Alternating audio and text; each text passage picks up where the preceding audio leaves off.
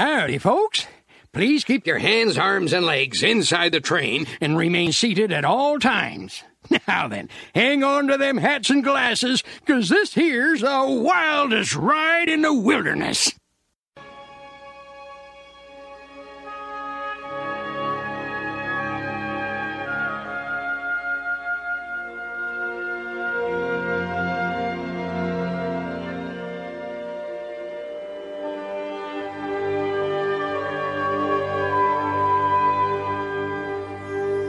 Hallo liebe Disney Parks Freunde, herzlich willkommen zu Mausgebabbel mit mir, dem Jens und ich habe mir heute mal wieder Verstärkung geholt und zwar Bianca. Hi Bianca.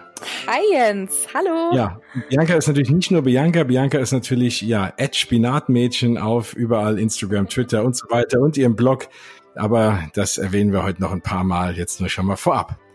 Ja, schön, dass du da bist. Danke für die Einladung. Ich freue mich auch wieder da zu sein. Sehr, sehr gerne. Und wir haben festgestellt, dass wir beide so große ja, Parkliebhaber sind und Attraktionsliebhaber. Und dann habe ich mir gedacht, äh, wen gibt's denn Besseres, um mal so eine Runde, ein kleines News-Update zu geben, als mit dir. Oh, da freue ich mich. Das ist schön. Dankeschön. Ja. Aber wir haben uns letztes Mal hin nach der Sendung und ich hoffe, falls ihr die noch nicht gehört habt, ein ganz spannendes Interview mit dir in der letzten Folge. Wer das mal hören will über, wie es ist, in allen Disney Parks gewesen zu sein, dann könnt ihr das nochmal rein. Und die Folge ist ja natürlich immer noch online wie alle anderen. Und dann haben wir festgestellt, dass wir off-air noch so viel weiter gesprochen haben über Parks und sonstiges und haben gesagt, wir machen mal zusammen die nächste Sendung. Und das ging jetzt aber sehr schnell, ne? Ja, ja, genau. Naja, also äh, so schnell ging's eigentlich gar nicht. Ich wollte noch vorher eine Sendung raushauen, war aber zwischendurch noch in Disneyland Paris und äh, bin jetzt auch seit ein paar Tagen erst wieder da. Deswegen gibt's die Sendung jetzt erst. Die sollte auch schon letzte Woche kommen. Also ganz so kurzfristig war es nicht, aber auf jeden Fall haben wir es mal direkt direkt mit der nächsten Sendung gemacht. Ganz genau. Voll gut. Ja, dann würde ich mal sagen, wir steigen mal ein, so ein bisschen in ein paar Neuigkeiten. Es ist ja in den letzten paar Wochen doch ein bisschen was passiert.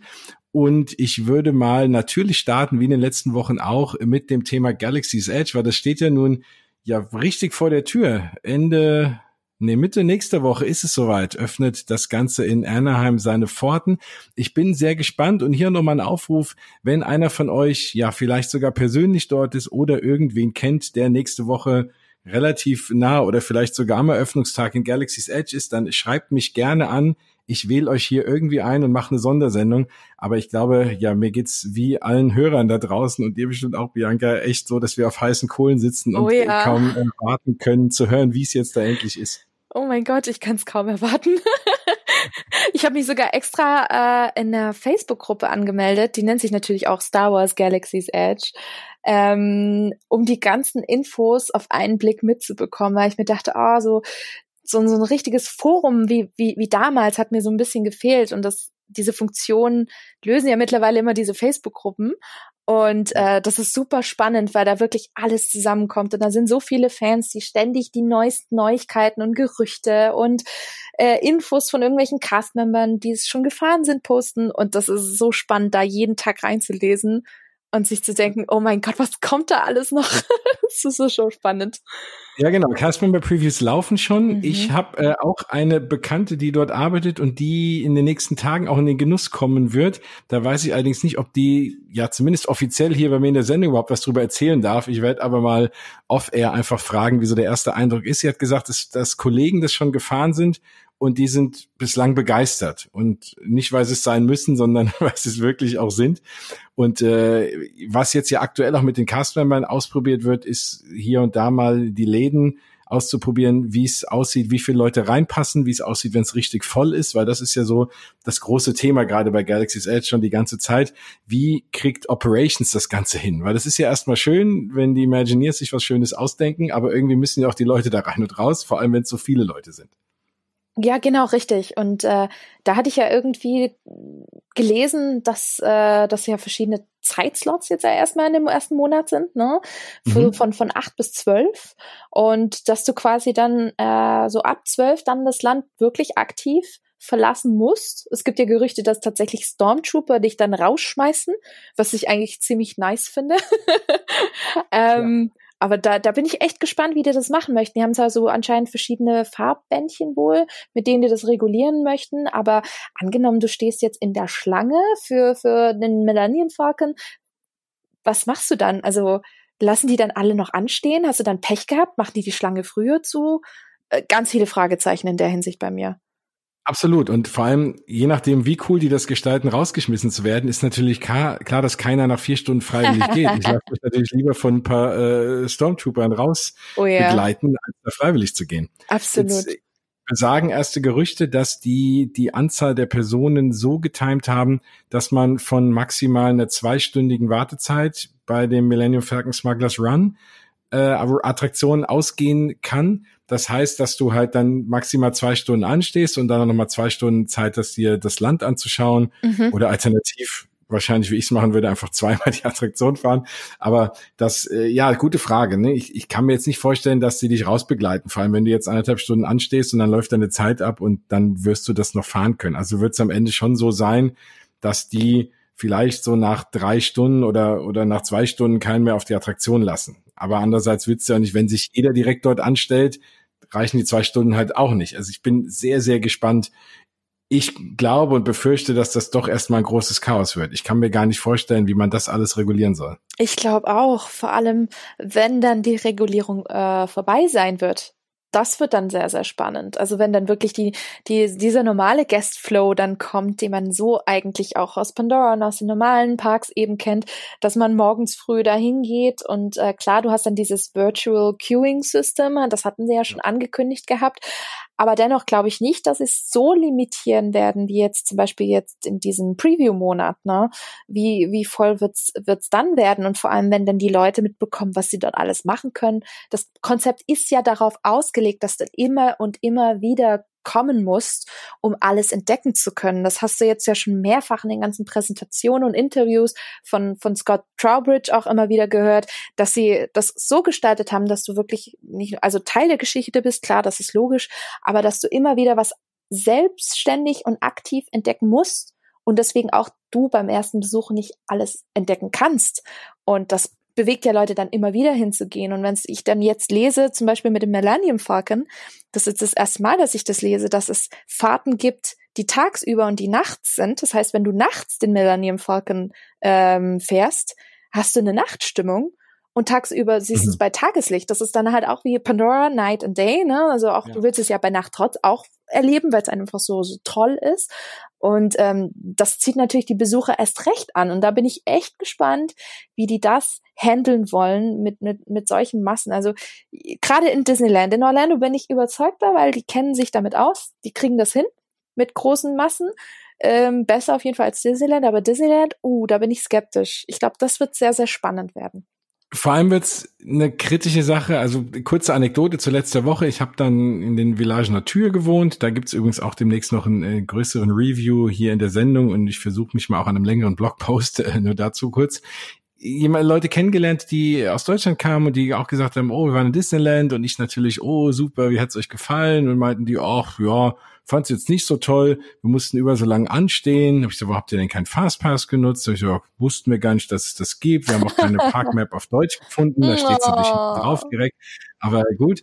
Ähm, und dann hatten die ein kleines Kind, da meinte, ja, da konnte ich nur fahren. Ich so, warum macht ihr denn kein Baby-Switch? Was ist denn Baby-Switch? So. Und das zeigt dir, ne, dass mittlerweile, und das ist in Orlando fast noch schlimmer mit äh, My Magic Plus, Mhm. Diese ganze Geschichte, dass du halt unvorbereitet, wenn du das alles nicht weißt, nicht so eine gleich gute Experience hast, wie wenn du ein erfahrener Besucher bist. Mhm. Das äh, hilft natürlich Leuten hier wie uns, die darüber schreiben, dass wir ein paar mehr Leser kriegen. Aber am Ende soll es ja so sein, dass jeder eigentlich die gleiche Erfahrung macht. Es ist schade, wenn jemand hingeht, der nicht so viel sich vorbereitet hat und dann nicht genau so ein schönes Erlebnis hat. So, warum Ganz ich genau. das erzähle, ist, dass das gleich natürlich wahrscheinlich auch bei Star Wars sein wird.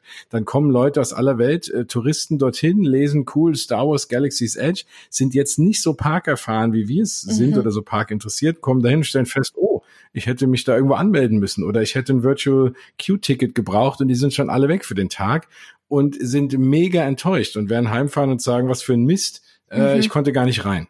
Mhm. Und das ist so ein bisschen die Gefahr, die das Ganze läuft. Findest du nicht? Ja, finde ich auch. Also ich glaube, das ist dann alles ähm, eine Sache der Kommunikation seitens Disney. Also wie gut denn die Besucher vorab denn gebrieft werden, wenn man es dann so will, ähm, wie denn der Tag dort abläuft. Und ich glaube, da bedarf es sehr genaue Kommunikationsmaßnahmen, sei es jetzt per E-Mail, so um zu sagen, hey, äh, schön, dass du nach Disneyland kommst. Ne? Also gerade die Leute, die jetzt zum Beispiel über, über Disneyland direkt ihre Tickets gebucht haben, um denen so ein bisschen einen Führer oder einen Guide zu geben oder halt eben große Banner auf der Website. Aber ich glaube, damit können sie schon einige abholen, aber wahrscheinlich nicht alle, weil ich kenne auch in meinem Freundeskreis so viele Leute, denen ist äh, Reiseplanung sehr, sehr schnell zu viel. Und äh, ich rede von Reiseplanung wirklich klar auf diesem Walt Disney World Level, ne, dass man sich jeden Tag äh, schon den Park aussucht, um dann dementsprechend die Fastpässe dann eben buchen zu können. Ne? Das ist ja schon eine Wissenschaft für sich. Ähm, und die, die, denen ist es zu viel. Und ähm, die wollen aber dann, wie du schon sagst, trotzdem gerne erleben. Und ich glaube schon, dass es da für viele eine, eine böse Überraschung geben wird, dass es nicht dieses Standardprinzip eines Freizeitparks ist, wo man einfach mal sagt, ich gehe wieder hin und ich gucke mir das an und dann fahre ich was und gehe wieder nach Hause, sondern dass es dafür extra Maßnahmen gibt, ich bin mal gespannt, wie viele Leute davon wirklich mitbekommen werden. Also klar, die Amerikaner sowieso, das sind ja Reiseplanungsmonster. Aber wenn ich gerade an die deutschen Touristen denke oder an die europäischen Touristen, die jetzt da äh, totale Filmnerds sind und extra deswegen hingehen, puh, das könnte echt schwierig sein. Ja. Ja, zum alledem da wirklich noch zukommt, du hast ja recht, es ist schon eigentlich gemacht, dass man viel dort erlebt. Und du hast ja nicht nur die ganzen Shops und, und Restaurants und Attraktionen, du hast ja auch die Disney Parks Play App, die ja dann wohl irgendwie so eine Art Kommunikator wird, wenn ja, du da genau. in, in, dem jeweiligen Land bist und du dann noch irgendwelche Funksprüche abfangen kannst und dann noch kleine Spiele innerhalb des Landes machen kannst. Was natürlich schön ist, wenn das irgendwie insoweit statisch ist, dass du das in der Warteschlange für die Attraktion machen kannst, dann hast du wenigstens was zu tun. Aber das klingt so ein bisschen, als müsstest du da oder dürftest du da auch ein bisschen rumlaufen mhm. und dann, ja, verbringst du halt noch mehr Zeit in den Parks, also in, in dem, zumindest in, in dem Teil des Parks. Und wenn du natürlich dann, wenn irgendwann beide Attraktionen offen sind, du dann für beide, wenn du beide fahren willst, wahrscheinlich insgesamt fünf, sechs, sieben Stunden anstehst, dann hast du auch gar keine Zeit mehr, den Rest des, äh, des Landes dann zu erleben. Also ich bin sehr, sehr gespannt. Ich hoffe das Beste. Ich glaube, Disney wird das irgendwie auch in den Griff bekommen. Aber für den Anfang, ja, wird's doch ein bisschen chaotisch werden, ja.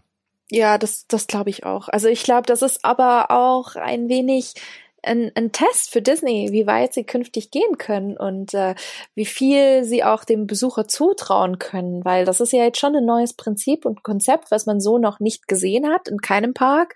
Und ich glaube, vielleicht ist das auch ein bisschen äh, Lernbereitschaft seitens des Gastes, also mhm. sich auf solche neuen Konzepte auch einzulassen, weil ich meine, das ist jetzt äh, nicht dieses typische, was man halt kennt. Man stellt sich an, man geht rein und gut ist, sondern man, man erlebt diesen Themenbereich auf eine komplett andere Art und Weise. Und dadurch, dass es bislang ja auch noch keiner so erlebt hat, wird das wahrscheinlich schon ein Lerneffekt mit einer Lernkurve für jeden einzelnen Besucher äh, sein, künftig solche Themenbereiche auch in Zukunft zu erleben in anderen Parks. Also ich kann mir gut vorstellen, dass der ein oder andere Freizeitpark das sicherlich abschauen wird, wie das Disney macht, um sowas ähnliches auch für seinen Park zu kreieren, sei es jetzt irgendwelche Rip-Offs oder andere Franchises bei Universal oder so, ne? Also gerade jetzt vielleicht Nintendo Land oder so, ich glaube, das wird auch einen dicken Hype geben.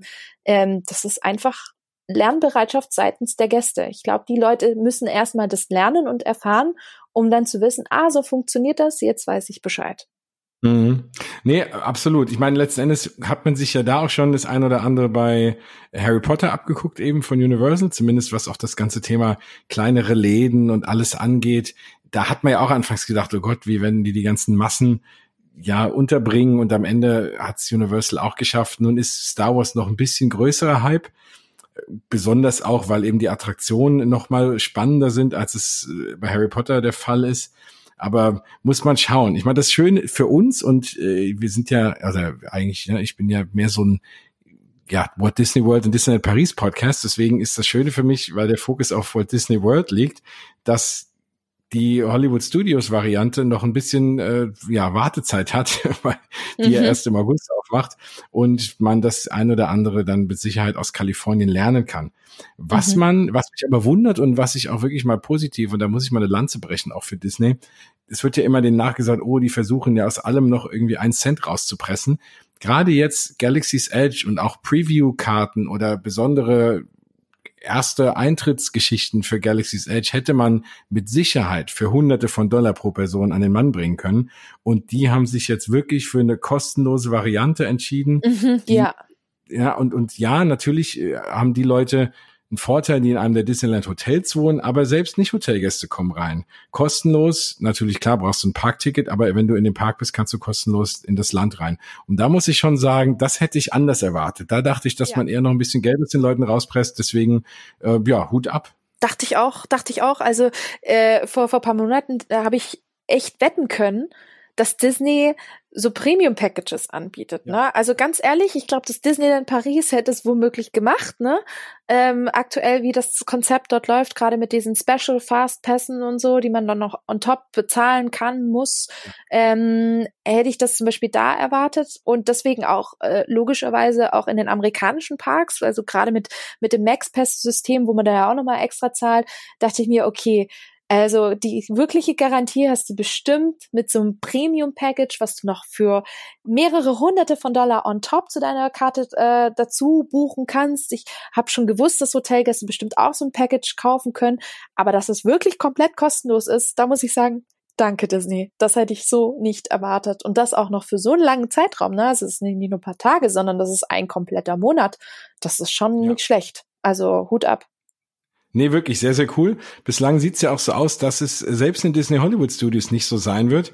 Und auch da hat man ja jetzt, auch für Toy Story Land hat man dieses Early Morning Access Package, was man auch extra kaufen kann, doch mit Frühstück drin. Und da habe ich gedacht, naja, also wenn die das für Toy Story Land verkaufen, was jetzt, ja, Slinky Dog natürlich echt ein cooler Rollercoaster ist, für jedermann und äh, Toy Story Mania, wobei mittlerweile da ist jetzt ein dritter Track drin und ist auch nicht mehr ganz so überfüllt, wie es so war. Aber äh, da muss man jetzt nicht unbedingt so ein Package anbieten, wenn die das dafür schon verkaufen. Dachte ich eigentlich, dass die das für Galaxy's Edge erst recht machen. Aber da sieht's so aus, dass man ja kein extra Morgen-Package kaufen kann, sondern die haben eine extra Variante ihrer Extra Magic Hours bekannt gegeben. Und zwar wird es in den Disney Hollywood Studios extra, extra Magic Hours geben, die morgens um sechs beginnen. So, nun ist es ja, ne, ich habe es auf meiner Seite ja so beschrieben, endlich mal den Jetlag für was Positives nutzen. Man kennt es ja vielleicht, wenn man schon da war als Deutscher, dann ist man morgens um vier, sitzt man hellwach in seinem Hotel die oh ersten oh, ja. Kenne ich und, gut. Genau, ja, und dann kann man das natürlich super nutzen und einfach sagen, hey, bevor ich irgendwie dann in, in die Dunkelheit starre oder in den Fernseher, gehe ich einfach nach Galaxy's Edge und bin als erster drin. Absolut. Absolut, also Morgenstund hat Gold im Mund. Ich meine, das ist, war ja bei genau. Disney, ist es ja echt eine der Faustregeln. Wenn du viel erleben möchtest, komm direkt zum Rope Drop, sei noch vorher da, das ist ganz klar. Ähm, aber wenn ich mir überlege, okay, wenn die jetzt um sechs aufmachen, dann müsste ich ja echt wirklich meinen Wecker locker um vier stellen, mindestens, vielleicht sogar um halb vier, ne? mit, mit Duschen, Haare waschen, fertig machen, Bus, wenn schon so früh einer fährt, ne? Ja, äh, mit auf. hinfahren und so. Und dann willst du natürlich nicht um äh, direkt äh, vor den Toren stehen oder ankommen, wenn der Park aufmacht, sondern du willst ja dann auch bei den ersten dabei sein, so wie es ja bei Animal Kingdom mit Pandora ist, ne? Da stehen die Leute ja auch locker eine Stunde schon äh, vor den Toren, damit sie die ersten sind für Flight of Passage. Und ich bin mir sicher, so wird es mit Galaxy's Edge auch sein. Das heißt, äh, da werden sie womöglich noch früher kommen, weil es halt einfach das beliebtere Franchise ist. Und ich glaube, das wird schon, wird schon krass. Aber ähm, ich glaube, der Vorteil, den man eben auch hat, ist allem als Erwachsener, um ohne Kinder. Wenn du da, glaube ich, ohne Kids bist, ist es viel, viel einfacher, sich da morgens hinzustellen, weil ich glaube, sehr, sehr viele werden das nicht machen, weil sie eben eine Familie haben. Das habe ich jetzt auch schon mehrfach gelesen bei mhm. amerikanischen mhm. Blogs, dass sie sagen, du hast wirklich einen dicken Vorteil, weil ganz viele Gäste das nicht machen werden, weil es viel zu früh ist und weil sie wissen, ihre Kids kriegen sie so früh erst gar nicht aus dem Bett. Das brauchen sie erst gar nicht versuchen. Naja, erstens das und zweitens, selbst wenn du dann generell das Thema anstehen, ne? Also jetzt ja. mit Kindern, also ich habe auch, äh, ich kenne auch einen Bekannten von mir, der dann dort rüberfliegt nach Orlando, wenn das Ganze aufhat und der dann auch wahrscheinlich an dem Tag äh, ja sich alleine in das Land begibt, weil er sagt, mhm. mit Kids dann keine Ahnung, wie lange du anstehen wirst, ne? Wenn du dann Richtig. doch drei, vier Stunden anstehen wirst, das macht dir kein Kind mit und alleine ja, ich nehme hier und da mal ein Buch mit und stelle mich dann dahin in die Schlange und lese was oder so. Das klappt immer ganz gut. Aber klar, das ist mit Kindern irgendwie schwierig. Absolut. Das, was, äh, die, die andere Problematik ist, klar denkt man sich, naja, extra, extra Magic Hours um 6 Uhr morgens, dann bin ich natürlich auch mit relativ wenig Leuten da. Nun gibt's ja die Magic Hours oder die Extra Magic Hours für Disney World Hotelgäste. Jetzt habe ich mal so ein bisschen gegoogelt und rausgefunden, dass es circa 37.000 Disney Hotelzimmer gibt. so, jetzt sagen wir mal, die sind in der Regel doppelt belegt, dann bist mhm. du bei 74.000 Menschen mal mindestens, die das nutzen können. Damit wäre der Park schon komplett überfüllt morgens um sechs, mhm. die das alle nutzen. Also es klingt nach einem Privileg, ist es dann aber nicht so wirklich, weil es haben eben 37.000 andere Zimmer auch. Ja, richtig. Richtig. Aber du hast und das Privileg und den Vorteil gegenüber den anderen, die wirklich in Orlando am International Drive oder so wohnen oder bei Universal für einen Tag hinfahren oder keine Ahnung, Leute, die nur einen Tag in Orlando sind, weil sie äh, im Teil einer äh, Florida-Rundreise da dort sind. Ja. Und gegenüber denen hast du auf jeden Fall den Vorteil. Und ich glaube, das sind auch gar nicht so wenige, die da wirklich dann auch von außerhalb kommen. Und dann hast du immerhin da so einen kleinen Vorsprung, würde ich mal sagen. Aber die kommen doch dann gar nicht mehr rein, oder? Wie soll das denn dann gehen? Also gut, den Sven keine sieben oder keine 70.000 Leute Schlange stehen, aber ein paar tausend werden es eben schon sein. Und du kannst denen ja nicht sagen, ja, sorry, schön, dass ihr euch hier um vier Uhr schon hingestellt habt. Wir müssen noch ein paar Plätze reservieren für die Leute, die erst um acht kommen, die nicht in einem der Hotels wohnen. Das können sie ja nicht machen. Und im Zweifel stellen die sich dann noch mal acht Stunden an, um die Attraktion zu fahren und dann ist das Ding dicht. Nee, also ich, ich glaube auch nicht, dass sie das machen werden. Ich glaube schon, dass halt die Gäste aus den Hotels diesen entscheidenden Vorteil haben. Aber ich glaube schon, dass sie auch so eine Art Virtual Queuing System äh, einführen, ebenfalls in Orlando, wo dann sicherlich ein Kontingent auch für Leute von auswärts da sind. Oder ich meine, das, das Fastpass-System sieht ja letztendlich, ob du Hotelgast bist oder nicht. Also das heißt Fastpass-System My Magic Plus, ne, My Disney Experience. Und ich könnte mir auch gut vorstellen, dass es durchaus auch ein Kontingent gibt für die Leute, die auswärts kommen, die 30 Tage haben und nicht die 60 Tage vorher Fastpässe haben.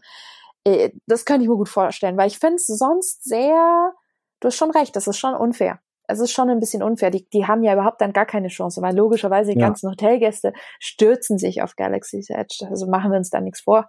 Das wird, das Absolut. wird krass. Hm. Also ich bin, ich bin sehr gespannt. Also ich rechne wirklich ich mit irgendwie chaotischen Zuständen. Und jetzt hat ja auch nur eine Attraktion auf. Insofern ist es, glaube ich, doch ganz gut, dass sie es erstmal öffnen, weil dann haben sie zwar zweimal einen Run, aber noch nicht den komplett schlimmsten Run auf dieses mhm. ganze Land. Ja, Weil ich glaube, auch dann, wenn, äh, ach, jetzt ist mir der Name Rise end, of the Resistance. Rise of the Resistance, vielen Dank, endlich aufmacht, dann ja, wird's noch mal fast genauso viele Leute wahrscheinlich geben, die dorthin fahren. Oder viele, die sagen, ich fahre jetzt nicht und warte, bis Rise of the Resistance aufhört. Ich glaube, das machen sogar sehr, sehr viele. Also das, was ich im Internet mitbekommen habe, ähm, von den Kommentaren her, sagen einige, ja, Leute, geht für die Anfangsphase, äh, testet das alles schön mal aus. Ich komme dann später, wenn der große, dicke Ride aufmacht. Und genau. äh, ich glaube, das machen sehr, sehr viele. Also ich glaube, wenn Rise of the Resistance kommt, dann wird's richtig voll. Absolut. Oder man wartet, bis der in Disneyland Paris aufmacht, weil ich mal prophezeie, wenn's, wenn ah wird ja einen Ride geben und man wird, äh, glaube ich, nicht den Millennium Falcon Ride nach Disneyland Paris bauen. Ich vermute auch nicht. Also das, was man so hört, äh, gerüchtetechnisch könnte es schon Rise of the Resistance werden. Aber es gibt auch Gerüchte, dass es ja noch Platz gibt für eine dritte Attraktion in Galaxy's Edge. Und vielleicht könnte auch Attraktion Nummer drei nach Paris kommen. Da bin ich gespannt. Ich weiß es nicht, aber ich hoffe auf Rise of the Resistance, weil das soll ja das dickste Ding sein, das das Disney je konzipiert und gebaut hat. Und äh, das, sowas will man natürlich schon in Paris. Und ganz, ganz dicken E-Ticket-Ride, das wäre schon was sehr Feines. Absolut. Vor allem für mich als großen Animatronic-Fan ist oh, das, ja. Äh, ja, da werden ja irgendwie 50 Stormtrooper Animatronics sein mhm. oder keine Ahnung und Kylo Ren mehrfach mhm. Laserschwert und der wird bestimmt auch ganz schick flüssige Bewegungen davon sich geben. Ich glaube Also auch. ja, sehr cool. Ich kann es kaum erwarten. Wir haben wir sind ja schon mal hier in der Sendung mal durchgegangen, was da alles passiert. Insofern müsst ihr einfach mal so ein paar Folgen zurückhören. Dann gibt, wenn ihr Spoiler wollt, dann gibt's sie da, weil das ist ja nun auch schon relativ früh geleakt so ein bisschen Scene by Scene, was da passiert in der Attraktion. Da gehe ich jetzt nicht nochmal drauf ein, aber das äh, ja macht einem schon ganz schön den Mund wässrig. Ja. ähm, aber wo den Mund wässrig, es gibt ja als einziges Getränk, ja, was es wohl in der gesamten Galaxie gibt, dort auch Coca-Cola. Und äh, Das kann ich erwähnen, weil die mich dafür nicht bezahlen. Und die haben extra Flaschen dafür konzipiert. Die gab es auch schon zu sehen. Die sind rund und da ist das Logo natürlich irgendwie ganz cool in einer anderen Sprache drauf. Und äh, also sieht, sieht auf jeden Fall ganz schön schick aus. Und da wird es allerdings nur vier Flaschen pro Besucher geben. Mhm. Ähm, also das auch schon mal, wenn ihr gerne Cola trinkt, dann müsst ihr euch die einteilen. Aber abgesehen davon wird man so lange anstehen müssen, um gerne zu kriegen. Da ähm, kommt man wahrscheinlich gar nicht auf die vier, aber da wird es auch noch vier geben. Das nochmal so als kleine Anekdote. Wahrscheinlich will man da gucken, dass die Preise auf ja, Ebay nicht ganz zu hoch steigen, irgendwie von diesen Sammlerflaschen.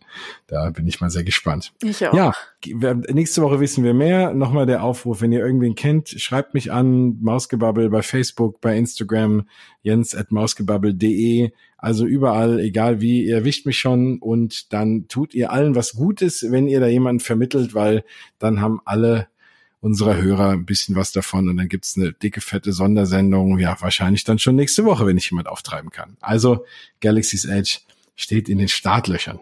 Was, und das habe ich auch schon mehrfach gesagt, was mich fast oder mindestens genauso viel reizt, ist Mickey and Minnie's Runaway Railway ist für einen Nicht-Amerikaner ein furchtbar auszusprechender Name.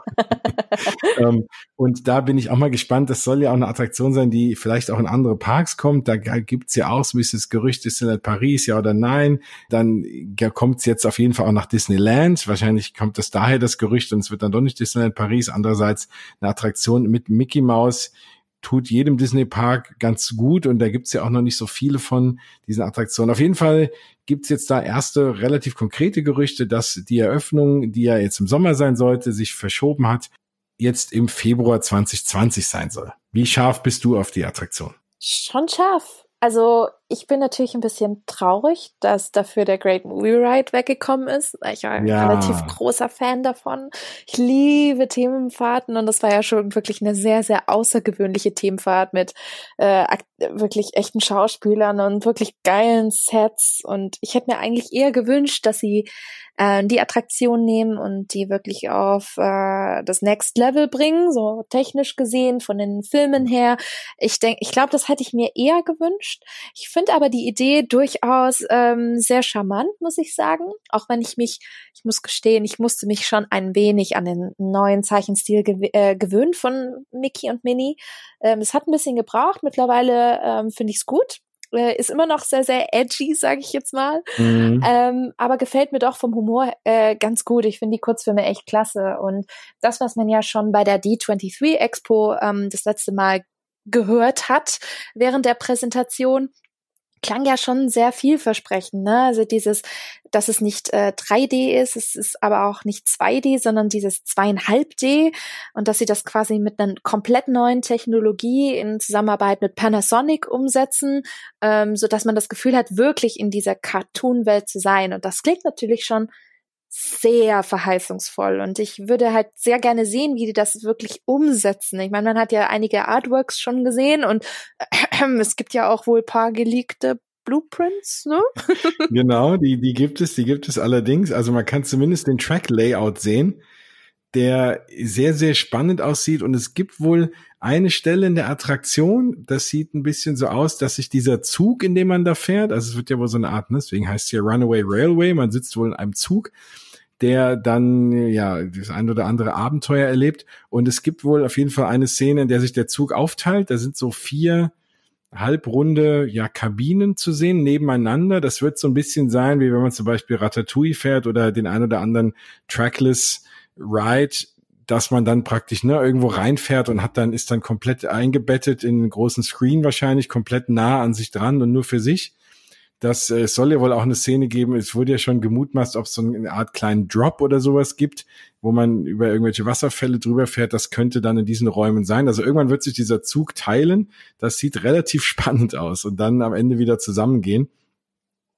ja, das kann man zumindest diesen geleakten Plänen da entnehmen. Äh, wenn ihr euch wirklich spoilern wollt, müsst ihr die nur googeln, die findet ihr. Sowas werde ich nicht unbedingt bei mir posten, weil ich will nicht allen das irgendwie ruinieren. Es gibt immer viele Leute, die sagen, nein, ich will das nicht vorher sehen, ich bin da anders, aber ich kann auch verstehen, wenn man da keine Spoiler haben will. Deswegen, ja, ja googelt mal selber. Ähm, ja, das und dieses Thema mit diesem mit diesem zwei und oder zweieinhalb D, das scheint ja wohl so zu sein, dass es eine Art 3D ist, aber ohne Brille, aber trotzdem je nach Blickwinkel man das Gefühl hat, es ist 3D oder so. Also es scheint relativ aufwendig zu sein und das wird auch einer der Gründe sein, warum sich die ganze Attraktion eben verzögert hat. Ich glaube, da hat man sich Richtig. technologisch so ein bisschen übernommen. Ja, ja das habe ich auch gehört, dass es wirklich an, an den Problemen liegt, die man aktuell technisch mit, mit der neuen Technologie hat ähm, von Panasonic, dass es wohl doch nicht ganz so äh, läuft, wie sie sich vorgestellt haben. Aber gut Ding will Weile haben. Ne? Also ich finde es zwar schade, dass es ja. im Herbst nicht aufmacht, aber gut, dann ist es halt jetzt doch im Februar und das sind ja eigentlich, wenn man es genau nimmt, nur paar Monate. Aber wenn es dafür dann funktioniert und wirklich diesen Wow-Effekt dann hat, dann äh, wäre es ja wirklich, äh, ja, dann, dann bin ich echt gespannt darauf, wie sie es umgesetzt haben. Auch wenn ich, wie gesagt, Great Movie Ride immer noch sehr schade, vor allem nach einem Besuch jetzt im Phantasialand. Ne? Also da gibt's ja die Hollywood-Tour, was ja auch schon so ein kleines Rip-Off ist ne? von, von der Hollywood-Tour und von Universal und alles.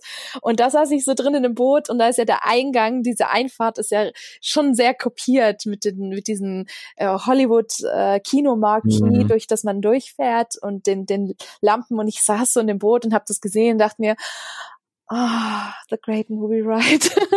ich war schon ein bisschen traurig, ja. Nein, ich bin auch absolut traurig. Ich war auch ein großer Fan von der Attraktion. Klar, mittlerweile kennt man kaum noch welche von den Filmen und ja, auch der berühmte Alien-Part mit einem der furchtbar aussehendsten Animatronics überhaupt irgendwie und äh, das äh, ja das war schon echt eine Jahre gekommen aber dieses diese ganze Konzept mit den mit den Schauspielern hat schon viel rausgerissen und ich kann auch das wieder operational nicht so wirklich verstehen, weil du brauchst, du musst in Hollywood Studios einfach Leute irgendwo hin verteilen. Du musst Leuten was zu tun geben, damit nicht alle Tausende von Menschen nach Galaxy's Edge reinströmen gleichzeitig. Und da verstehe ich wirklich nicht, warum man das nicht einfach gelassen hat. Man hätte Mickey und Minis wunderbar hinten reinsetzen können, da wo das Star Wars Launch Bay ist, was du ja dann eigentlich auch gar nicht mehr brauchst in Hollywood Studios. Und da hast mhm. du doch mhm. eigentlich Platz dahinter. Wenn man mal von oben auf den Park guckt, da gibt's schon noch die eine oder andere Stelle, wo man das hätte draufbauen können und den Great Movie Ride einfach updaten. Mhm. Ich finde das sehr, sehr mutig, dass man das eben nicht gemacht hat. Kann es auch nicht wirklich nachvollziehen und finde es immer schade. Ich finde es halt meistens schade, wenn Attraktionen zumachen. Aber auch das habe ich hier schon oft zitiert. Ist leider so, ein Disney Park ist kein Museum und da werden auch nochmal Attraktionen geschlossen. Walt hat ja auch immer gesagt, die Parks werden nie fertig sein, as long as there's imagination. Mhm. Und deswegen ist es halt so. Ne? Da muss man sich auch mal von Dingen trennen, Ach auch ja. Ja, also von daher, wir freuen uns, ne? Auf jeden Fall. Nein, nein, das wird, äh, das wird ziemlich cool. Und auch da, sobald es aufmacht, Februar, vielleicht bin ich im März da, dann könnte ich auch live drüber berichten. Ich werde mir Mühe geben. Ach, sehr cool. Wenn wir gerade bei diesem Thema sind und wir haben das vor der Sendung kurz diskutiert, dann habe ich gesagt, hey, weißt du was, wir diskutieren das nochmal in der Sendung, weil wir beide immer leidenschaftlicher wurden in der Diskussion. Jetzt gab es die Diskussion in der aktuellen Folge des äh, Podcasts von Jim Hill. Es gibt wohl, und das hat auch auf Twitter so ein bisschen die Runde gemacht, Disney haut ja immer wieder mal so ein paar Fragebögen raus. Ich habe jetzt unlängst einen bekommen für Disneyland Paris, da war ich schon ganz aufgeregt, aber der war relativ unspannend, weil man kann diese Fragebögen nach Art der Fragestellung so ein bisschen entnehmen, wo hier und da strategisch die Reise hingehen soll. Jetzt hat sich Disney gewagt und hat gewisse ausgewählte Gäste denn gefragt, wenn sie wiederkommen in die Parks, ob sie dann nochmal Small World fahren würden. Und das Ganze ist natürlich auf Twitter so ein bisschen explodiert, weil jetzt natürlich die Leute sagen, wow, das ist echt mutig und heißt das, dass ihr Small World zumachen wollt? Wie könnt ihr es wagen, da überhaupt dran zu denken? Als eine der ja klassischsten Attraktionen schlechthin. Tja, wie siehst du das, dass so eine Frage gestellt wird? Puh, also da fragt man sich erstmal, warum wollt ihr das Ding dicht machen? Weil, seien wir mal ehrlich, It's a Small World mag zwar kontrovers sein bei den Fans im Sinne von, oh Gott, das ist äh, die schlimmste Attraktion mit dem schlimmsten Ohrwurm und für mich jedes Mal eine Qual und Tortur, wo ich mir echt sage, hey Leute, es ist Historie, es ist einfach Walt Disney pur, ne? Also wer sich so ein bisschen mit der Historie von Disneyland und Walt Disney auseinandergesetzt hat, muss eigentlich It's a Small World mehr oder weniger ja schon irgendwie schätzen, zumindest ein bisschen gut finden, weil wenn man, wenn man den Hintergrund kennt, das ist ja schon etwas ganz Besonderes, ne? Also gerade mit der World Fair, und das ist nochmal nach Anaheim die Version gebracht hat und es war ja die erste Disney Park It's a Small World Version überhaupt.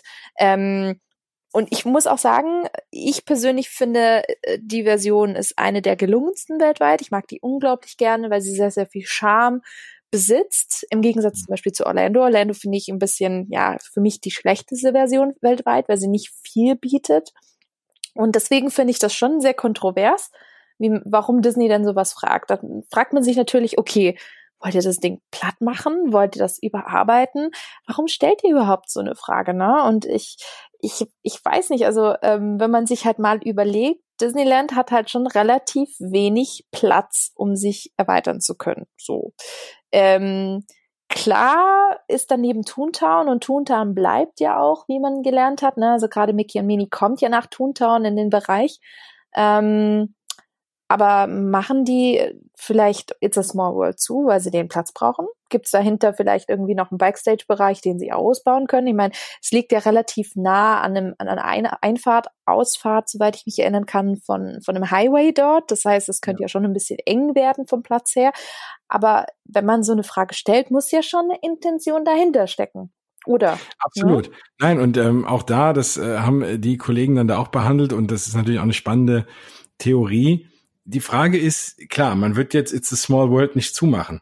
Aber die Frage ist, reicht es vielleicht, wenn es in einem anderen Park ist? Also Carousel of Progress zum Beispiel ist ja mittlerweile auch in Walt Disney World. Und es war ja auch die klassische World's Fair Attraktion von Disney. Und ähm, die war ja auch mal in, in Disneyland und ist dann rübergezogen. Also sowas, so Varianten kann man sich auch vorstellen, dass man sagt, hey, es gibt ja noch It's a Small World, zum Beispiel in Disneyland Paris, was für mich sogar mit die schönste Variante des Ganzen ist. Das stimmt. Und auch, mit, auch an einem schönen Platz, wo das Ganze auch nicht irgendwie so in die Ecke gekramt ist, sondern ein bisschen zelebriert wird das ist eine der wenigen Attraktionen, wo man auch mal mit ganz kleinen Kindern reingehen kann, die aber auch für Erwachsene immer schön ist. Ich fahre es auch immer gern und wenn ich drüber rede, habe ich auch aktuell so ein bisschen den Ohrwurm im Kopf. Vielleicht spiele ich den auch mal irgendwie für euch, während wir das erzählen, dann im Hintergrund ein, damit ihr genauso gestraft seid mit dem Ohrwurm.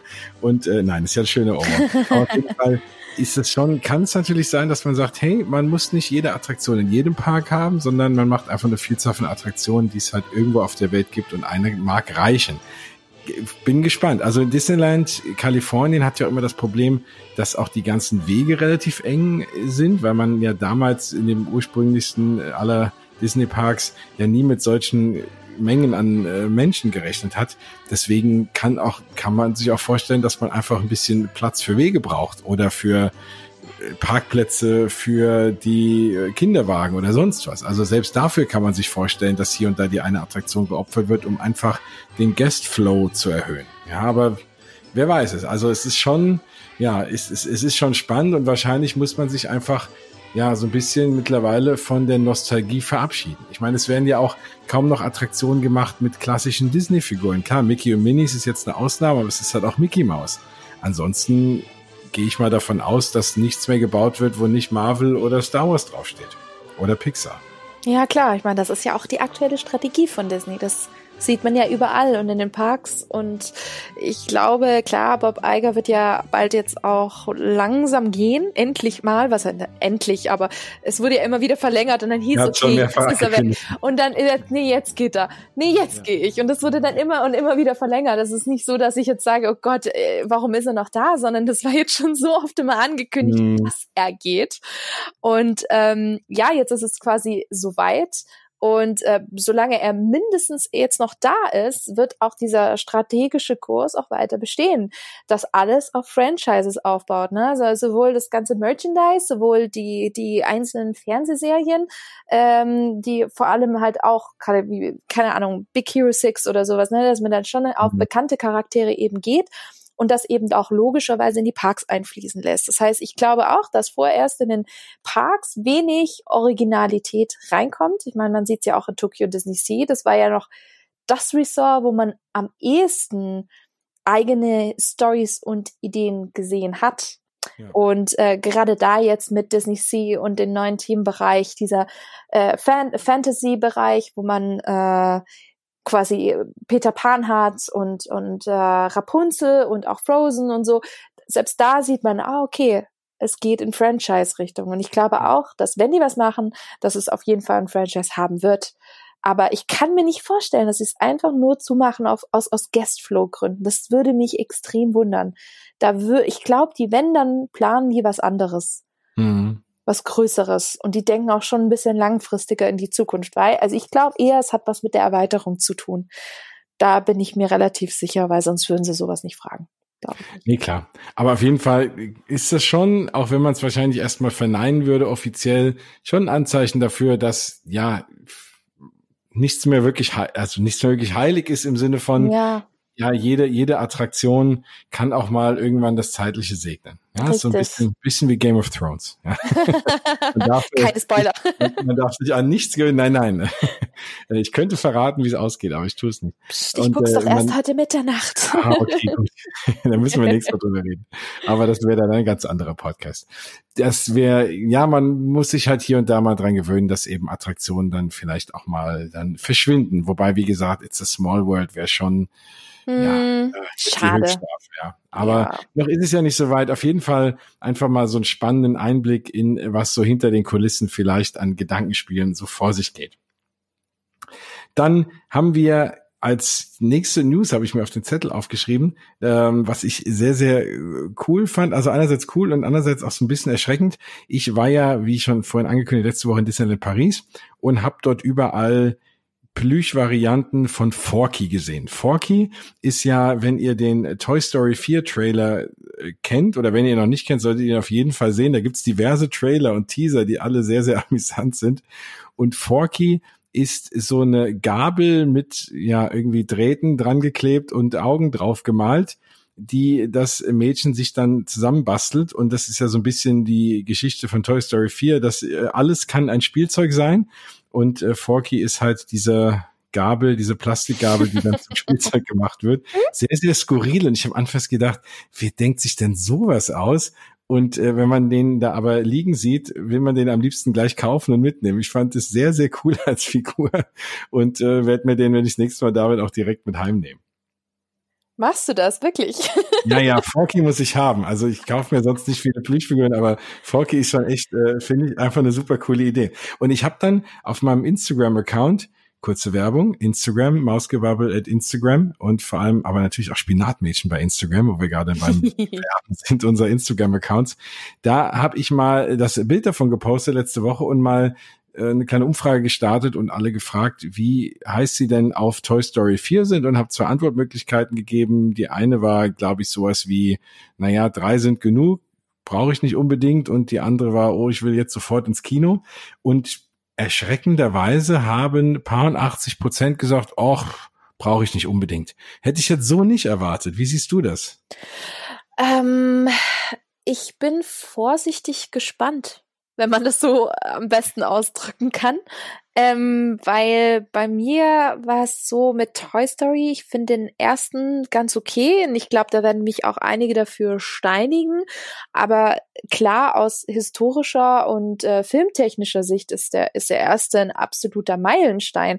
Ich finde nur, dass die Story nicht so gut sitzt. Und deswegen war ich sehr, sehr positiv überrascht vom zweiten, der wirklich in meinen Augen dann nochmal eine Chip draufgelegt hat, weil er einfach unfassbar unfassbar viel Spaß macht. Und ähm, der dritte ist für mich einer meiner Lieblings-Pixar-Filme, weil ich das, also den Film, der, der, der ist ein Meisterwerk. Der ist ein ja. absolutes Meisterwerk. Das, den so erwachsen zu machen mit sehr, sehr kindlichen, ich sage jetzt mal kindlichen Charakteren, ich meine, wir reden über Spielzeug, ja, aber den so gut zu machen, mit so einer Prison Break Story zu verbinden, ja, die wirklich knallhart ist, wo es um einen halben Paten noch geht mit mit hier äh, na Lotso, äh, genau. den ich übrigens abgrundtief hasse und ich Leute, ich ich frage euch alle da draußen, warum kauft ihr alle Lotso-Merchandise? Ja, diese Frage habe ich schon mit einer anderen Freundin rege diskutiert und sind beide zu dem Punkt gekommen, Lotso ist ein Arsch. Lotso ja. ist ein Fiesling. Und ihr ja. alle so, oh, Lotso Character äh, Meet and Greet, oh, Lotso, noch, schon wieder was, muss ich alles haben. Der Typ ist das Böse in Person. Ich verstehe nicht, warum man Merchandise davon kaufen kann. Ich hasse ihn abgrundtief. Vielleicht wollt ihr mir ja die die Frage mal beantworten, schreibt's mir doch einfach auf Instagram oder per Privatnachricht, weil ich kann den Hype nicht nachvollziehen. So. Ich habe letzte Woche auch echt ein Kind gesehen, auch mit einem Lotso im Arm, ja, im Kinderwagen. Ich konnte es auch gar nicht verstehen. Warum? Also ich ja. kann es nicht nachvollziehen. Wie gesagt, ähm, erklärt mir wirklich gerne per Privatnachricht. Ich würde es gerne wissen wollen, warum ihr Lotso mögt. Dann Aber lieber jetzt, Duffy ja, ab, aber hallo, natürlich. Duffy und Shelly May und Gelatoni und seine ganze Bande. Ja, wenn schon Bär sein muss, ne? Genau. Genau, wenn, wenn Bär, dann bitte Duffy, kein Lotso. aber jetzt mal davon abgesehen, ist Lotso ein sehr, sehr guter Bösewicht, weil er sehr, sehr vielschichtig ist und ein ganz, ganz tolles Character-Building und Storytelling hat, ja.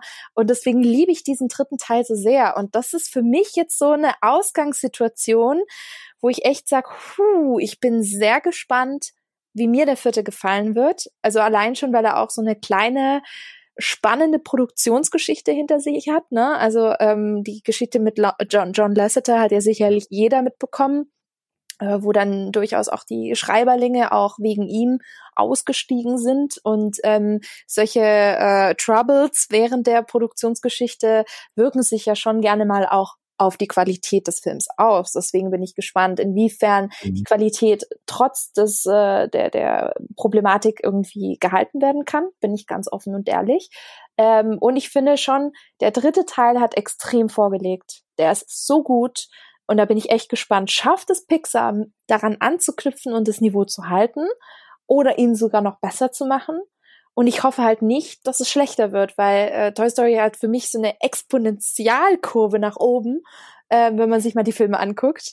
Und ich, ja. ich hoffe einfach, dass der vierte äh, richtig abliefert und auch dieses Niveau hält. Ich weiß nicht, wie, wie siehst du das?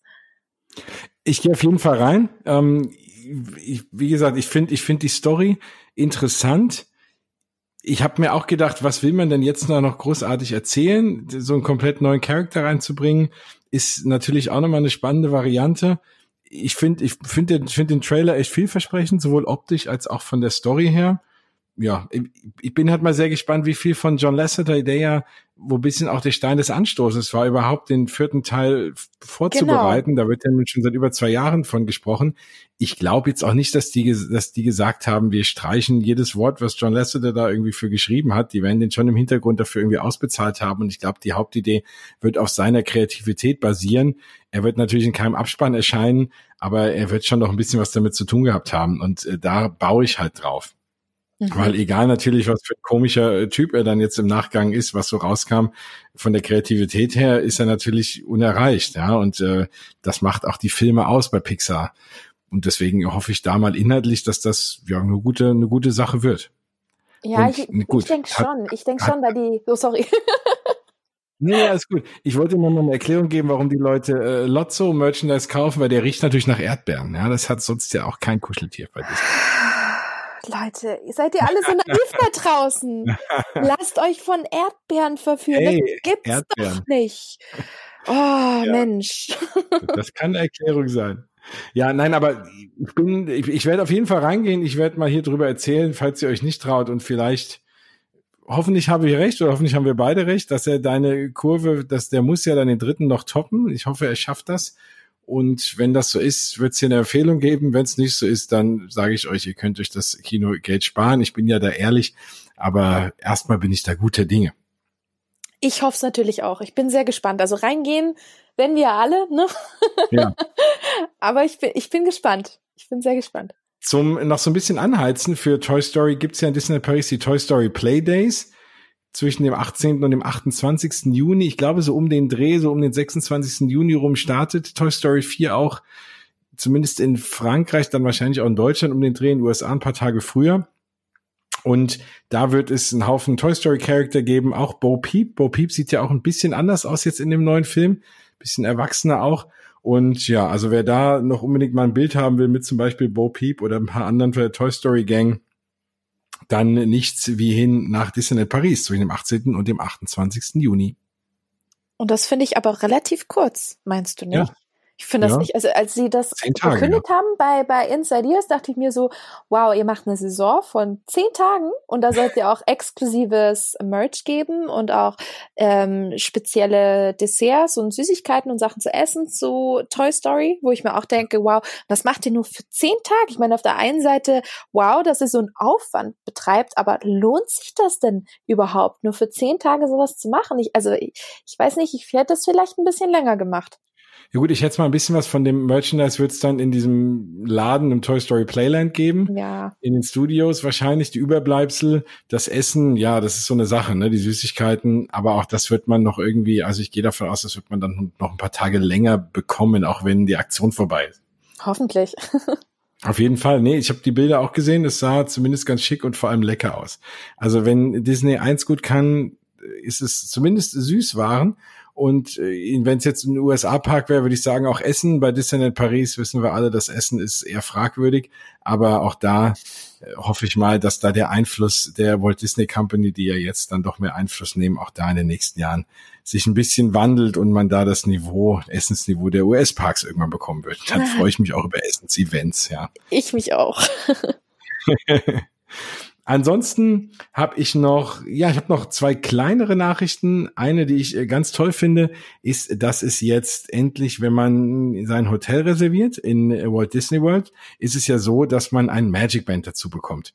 Und in der Vergangenheit war das so, da gab es irgendwie fünf oder sechs Farben zur Auswahl und man konnte noch seinen Namen reinschreiben lassen oder irgendwie was auch immer man wollte.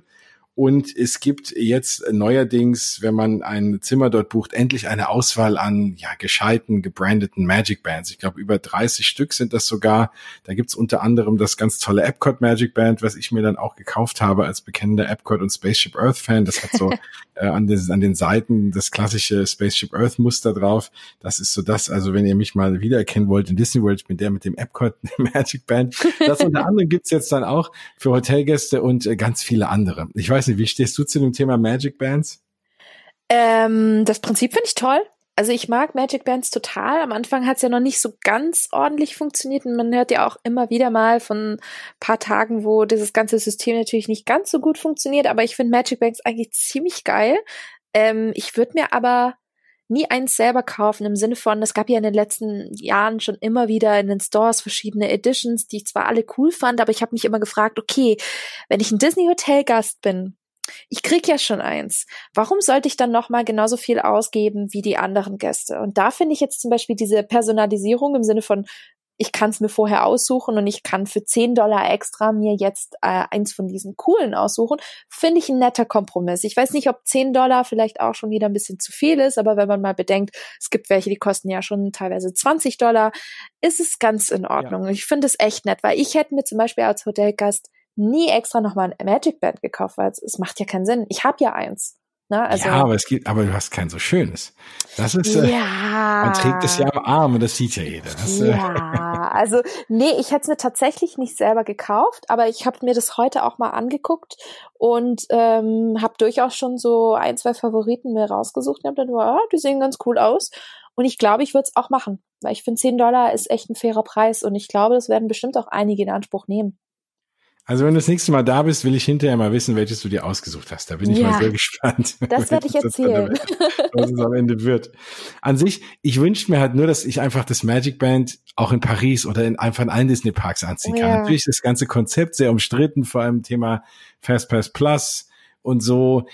Es ist natürlich jetzt auch spannend. In Galaxy's Edge wird es ja erstmal keine Fastpasses geben. Es ist zumindest keine Fastpass Line vorgesehen wohl oder also wobei es kann sein, dass eine Line vorgesehen wird, vorgesehen ist, aber es wird erstmal kein Fastpass geben.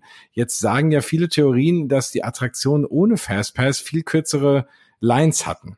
Und äh, da bin ich mal gespannt. Es wäre natürlich, und das ist natürlich auch mutig von Disney, zu sagen, wir machen jetzt keine Fastpass-Variante in die Attraktionen rein. Und wenn man dann am Ende nach ein paar Monaten sagt, so, jetzt kommt doch Fastpass und die Line wird länger, ist wirklich die Frage, wie will man das den Leuten erklären? Ja, gute Frage. Ähm, das haben ja schon einige Freizeitparks in der Vergangenheit, also außerhalb von Disney, äh, so ein bisschen kritisiert, dieses Fastpass-System. Sie haben auch gesagt, das würde ja eigentlich die normale Warteschlange künstlich verlängern, wenn sie sowas einführen. Wo, wo, wo sie natürlich recht haben, ne? Also wenn man sich mal das System überlegt, ist ja schon, da wird ja immer wieder, werden ja immer wieder Leute eingeführt und so, und dadurch wird ja. natürlich die andere Warteschlange immer, immer länger und länger. Und äh, von daher bin ich echt gespannt. Ich glaube aber, dass sie durchaus mal Fastpass einführen. Ich bin mir aber sicher, das wird eine ganze Weile nicht so sein. Also, weil sie es einfach, glaube ich, nicht hinbekommen. Ist natürlich ein bisschen schade, weil ich finde, mit Fastpass, dann hast du immer noch eine Sicherheit und dann weißt du, ah ja, gut, jetzt, jetzt weiß ich, um 14.30 Uhr habe ich meinen Slot und kann Rise of the Resistance fahren, ohne anzustehen. Ähm, kann es aber auch zum Teil verstehen, weil die Warteschlange jetzt zum, auch, auch Teil der Experience ist. Und ich könnte ja. mir zum Beispiel bei so einem Konzept wie Rise of the Resistance gar nicht so richtig vorstellen, wie dann die Fastpass-Line ist. Kommst du dann direkt, überspringst du dann quasi diesen, diesen einen Raumschiff-Teil, die, die mehreren Pre-Shows, ich meine, das sind ja, glaube ich, mindestens ja. drei Stück oder sowas, die ja. man da hat. Was überspringt man da ja genau? Weil ich meine, bei Avatar ist es, beziehungsweise Flight of Passage ist es ja so, da hast du die ganze Warteschlange, die du überspringst, kommst aber zu dem Teil rein, wo dir quasi erklärt wird, wie die Story ist, was du zu tun hast, wie du dich äh, draufsetzt auf diesen Link-Chair. Und äh, spätestens da musst du eigentlich auch dazu kommen.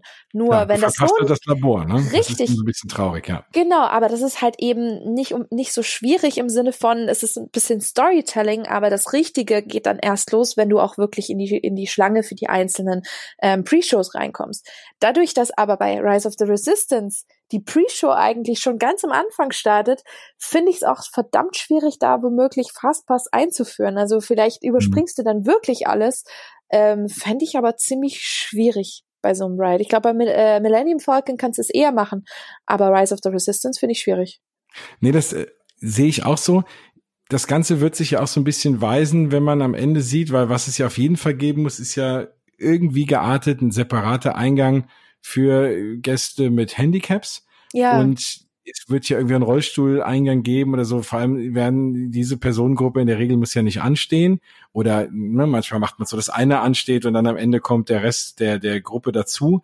Da, da wird sich auch weisen, wie das funktioniert und so ähnlich kann dann auch eine Fastpass-Variante funktionieren. Mhm, okay. Also da bin ich auch mal sehr gespannt. Das müssen wir auch mal gucken. Vielleicht haben wir sogar jemand, der uns zuhört, der wie geartet auch immer ein Handicap hat und da vielleicht auch dann das nutzt und uns dafür mal ein bisschen ja Rückmeldung geben kann, weil das finde ich auch mal sehr spannend, wie die das ganze Thema abbilden. Ja. Richtig. Aber dann, da werden wir bald mehr wissen. Also auf jeden Fall ganz spannende Sache. Ja, und wir kamen drauf mit dem Thema Magic Bands. Wenn man die, wenn ich das auch vielleicht irgendwann ja, in Disneyland Paris anziehen könnte oder auch in allen Parks, wenn die das System dann doch mal ausweiten, das wäre natürlich mein absoluter Traum. Jedes Mal, wenn ich nach Paris fahre, habe ich eigentlich Lust, mein Magic Band anzulegen, mach's dann doch nicht, weil es wäre schon ein bisschen affig, aber außer dass ich irgendwie zeigen kann, dass ich schon mal in Disney World war.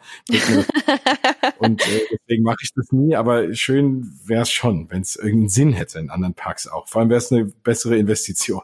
Ja, die Magic Bands sind doch eigentlich das Pendant zu den Festivalbändchen, ja. Die anderen haben Rock am Ring und Southside Festivalbändchen an und wir Disney-Fans tragen halt die Magic Bands, ne? Und dann irgendwann mal ist der ganze Arm voll mit irgendwelchen Magic Bands. Aber ähm, in Paris wird es das Magic Band äh, voraussichtlich ja gar nicht geben, weil die versuchen das, was man über das Magic Band kann, alles künftig mit der App zu lösen. Das hatten die ja beim Inside Ears Event angekündigt. Das klang sehr spannend und sehr verheißungsvoll. Also, dass du quasi mit deinem äh, Smartphone künftig auch äh, dein Hotelzimmer öffnen kannst. Das finde ich ziemlich cool. Also, dass quasi der das Smartphone dein Schlüssel zu allem ist. Also auch Fastpässe künftig etc. Und äh, das heißt, da wird erstmal kein Magic Bed kommen, weil das nur noch über die App läuft. Aber es wird dieselben Funktionen haben. Und äh, auch von anderen Parks hat man gehört, dass es wahrscheinlich nicht eingeführt wird, weil es einfach zu groß ist. Für Disney World wird, bietet sich ja an, ne? Da, da hast ja. du ja wirklich so ein riesengroßes System und ich finde, da, das ist auch der perfekte Ort, um sowas zu machen. Aber die anderen Parks, das ist auch eine Rieseninvestition. Ich habe mal gehört, das hat tatsächlich, glaube ich, über eine Milliarde gekostet. Ja. Also so viel quasi wie Galaxy's Edge. Nur für die technische Implementierung in Disney World und die sind ja noch lange nicht äh, fertig. Die kommt, da kommt ja mal ständig noch was dazu und wird ständig erneuert. Also ich möchte nicht wissen, wie viel das, das Unternehmen Magic Band tatsächlich gekostet hat und das können die anderen Resorts so kostentechnisch, glaube ich, auch nicht, nicht stemmen, wobei ich es sehr schade finde. Ich liebe auch Magic Bands. Also ganz ehrlich, ich könnte mein ganzes Leben mit einem Magic Band bestreiten. das stimmt. Dann würdest du vielleicht auch ein schöneres holen als die Standardfarbe. Das stimmt. Ja. Siehst du? Da ja. hätte doch Disney schon mal ein Incentive. Ja, absolut. so, dann äh, bleibt mir nur noch eine relativ aktuelle Nachricht und zwar für ja, Leute, die gern auch mal, gerade wenn sie Kinder haben, die Bibbidi Bobbidi Boutique nutzen oder die Pirates League oder den Harmony Barbershop. Ja, man kann sich auch die Haare schneiden lassen in Walt Disney World im Magic Kingdom. Und das kann man künftig online reservieren. Das war bislang immer so ein bisschen schwierig. Ich hatte das mal versucht, vor ein paar Jahren irgendwie zu reservieren und das musste man irgendwie, ja, dann da anrufen und spontan hingehen geht sowieso nicht. Das geht jetzt künftig online, 180 Tage im Voraus. Das ist ja schon mal für Leute, die das nutzen wollen. Das ist natürlich für ja, Kinder, aber auch für Erwachsene eine ganz schöne Sache. Ja, hast du dich da schon mal stylen lassen, oder? nee, noch nie. Tatsächlich noch nie, noch nie, nee. Also ich kenne ich kenn das Konzept tatsächlich aus den einzelnen Parks und ich habe ja gehört, in, in Hongkong bringen sie auch äh, die Bibidi Babidi Boutique künftig ins äh, neu gemachte Sleeping Beauty Schloss. Ich weiß nicht, ob das überhaupt mhm. dann künftig Sleeping Beauty sein wird mit der neuen Veränderung. Ähm, hab's auch auf der Cruise Line gesehen und find's immer ganz süß, also gerade bei den bei den Kids. Äh, ich glaube, die haben echt viel Spaß dabei. Ähm, aber äh, nee, nee, das ist das ist was, wo ich sage, das ist das ist ganz nett für Leute, die das wirklich toll finden. Aber meins ist das nicht. ja, nein, meins bislang auch nicht. Aber ähm, vielleicht finde ich mal irgendwen, der der da Spaß dran hat oder wie auch immer. dann äh, berichte ich das mal. Oder ich mache es doch irgendwann mal und poste Fotos und lass mich das stylen und fasse mir an den Kragen und lad's auf Instagram hoch. das kann ich auch. Das Fotos. Scheint ja, ein erfolgreiches Konzept zu sein. Ja, auf jeden Fall. Ja, genau. Auf jeden Fall, ach so, wo du gerade bei Schloss bist, doch noch letztes Thema, ist zwar ein Disneyland-Thema, aber absolut kontrovers, gerade diskutiert in der weltweiten oh. Disney Park Community, das neue Schloss, das Die neu angemalte Farben. Schloss in Disneyland. Was sagst du denn dazu? Bisschen gespalten. Also okay. auf der einen Seite finde ich es ja ganz schön, dass es ein bisschen kräftiger geworden ist, aber auf der anderen Seite finde find ich das Farbschema der in Anführungsstrichen alten Version da doch ein bisschen eleganter und dezenter. Ne, ich bin ja sowieso ein Fan von, von diesen, diesen, von diesen Aquarelltönen, die so ein mhm. bisschen zarter sind. Und ich finde gerade dieses, diesen, diese Roséfarbe, dieser, dieser Rosaton fand ich immer sehr, sehr schön. Und ich kann mich erinnern, letztes Jahr, wo ich im im Oktober davor stand und Fotos gemacht habe und ähm, das war so ein schöner blauer Himmel, so eine leichte Abend-Sonnenuntergangsstimmung und ich stand davor und ich habe die Bilder danach gesehen, dachte mir, oh, das sieht so schön aus mit dem Himmel und dann hatte ich noch so einen, so einen kleinen Rosenbusch dann noch dazu fotografiert und das war einfach perfekt.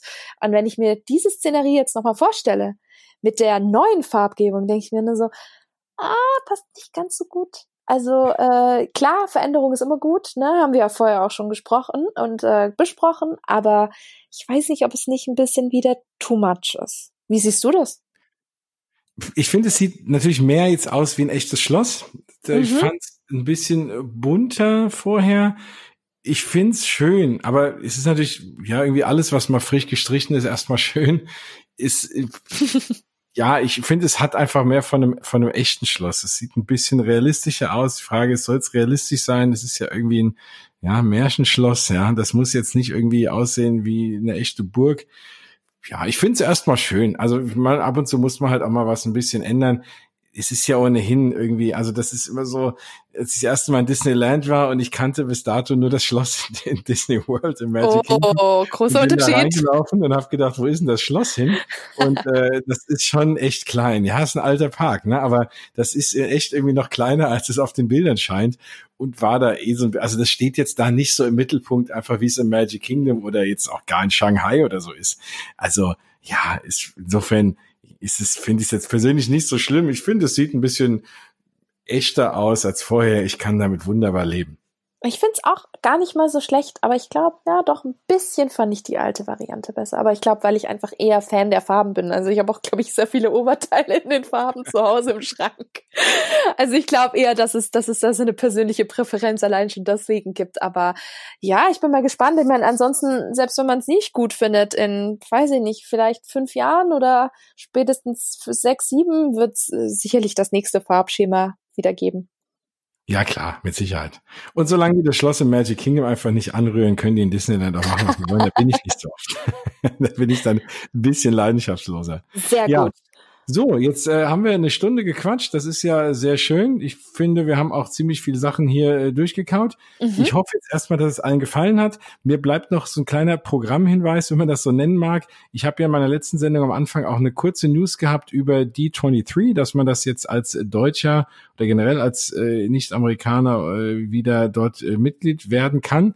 Was genau das Thema D23 ist, hat mich dann auch der eine oder andere gefragt. Jetzt hast du zufälligerweise einen ganz tollen äh, Blogpost dazu geschrieben mit allen Dankeschön. Informationen über den offiziellen Disney Fan Club D23 geschrieben. Den gibt's auf deiner Seite auf spinatmädchen.de wahrscheinlich, oder? .com. .com.